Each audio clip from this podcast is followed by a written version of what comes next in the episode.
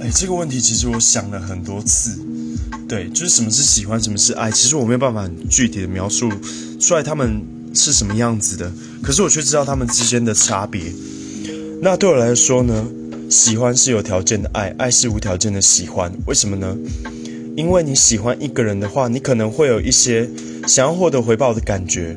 嗯，就像是情人，你可能对他很喜欢很喜欢，可是你会做一些举动，可能是想获得他的一些东西，不一定是说那种很功利的东西，你可能想要。